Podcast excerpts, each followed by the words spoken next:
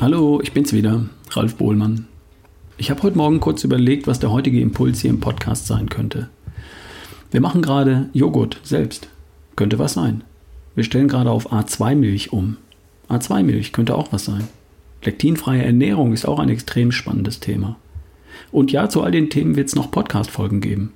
Und auch zum Thema Zucker und Zuckerersatzstoffe, zum Thema Fasten, zum Thema Rauf aufs Rad und so weiter und so weiter. Wenn ich die Themen so vor mir sehe, da könnte dem einen oder anderen ein Gedanke kommen wie, boah ey, hört das denn nie auf? Was soll denn noch alles passieren? Was soll ich noch alles machen und beachten? Das wird mir alles zu viel, ich komme da nicht mehr mit, ich steige aus. Wir sind es in vielen Lebensbereichen gewohnt, für ein Projekt mal Gas zu geben, uns anzustrengen, aus der Komfortzone herauszutreten für ein Ziel. Und wenn das Ziel dann erreicht ist, prima. Und dann aber auch schnell zurück in die kuschelige Komfortzone. Mal einen Sprint einlegen ist okay. Wenn ich am Ziel dann wieder langsam machen und mir ein leckeres Kaltgetränk gönnen kann, dann von mir aus. Aber das hier ist was anderes.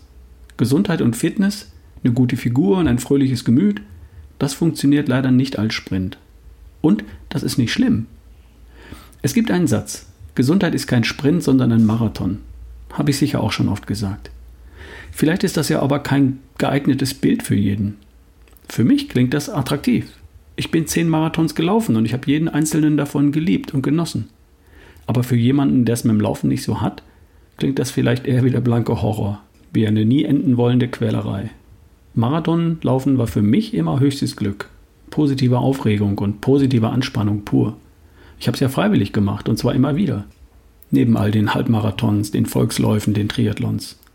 Aber mit dem Bild Gesundheit ist ein Marathon hole ich sicher nicht jeden ab. Aber Fakt ist, gesund, fit, schlank und gut drauf, und zwar für den gesamten Rest deines hoffentlich langen Lebens, das braucht auch, dass du dich dein gesamtes restliches, hoffentlich langes Leben lang darum kümmerst.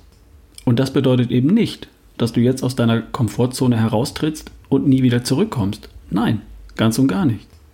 Es bedeutet stattdessen, dass du nach und nach eine gesunde Gewohnheit nach der anderen in deine Komfortzone hineinziehst.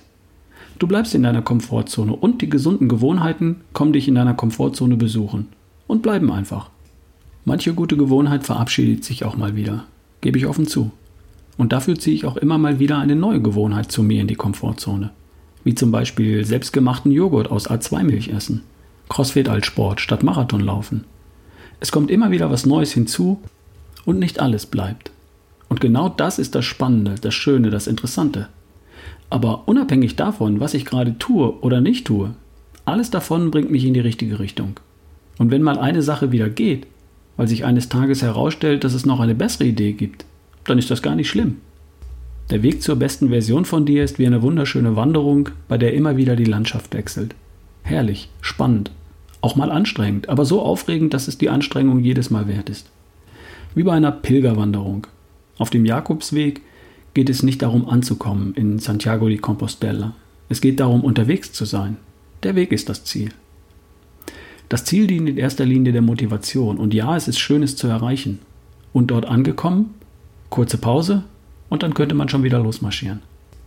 Gesundheit ist für mich ein hoher Wert. Offensichtlich für viele, denn wenn man die Menschen fragt, was ist dir wichtig, dann kommt Gesundheit häufig als erstes. Ich lebe nach diesem Wert dann, wenn ich danach strebe, nicht erst, wenn ich es erreiche. Ich kann auch nach Gesundheit streben, wenn meine beste Version gerade ein Stück entfernt ist. Aber sobald ich danach strebe, lebe ich nach meinem Wert, Gesundheit.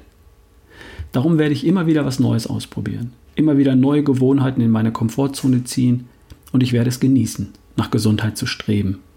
Egal wo ich gerade stehe, es geht um das Streben danach, nicht um das Erreichen. Und wenn ich ein Ziel erreiche, bin ich glücklich und suche mir sofort ein neues.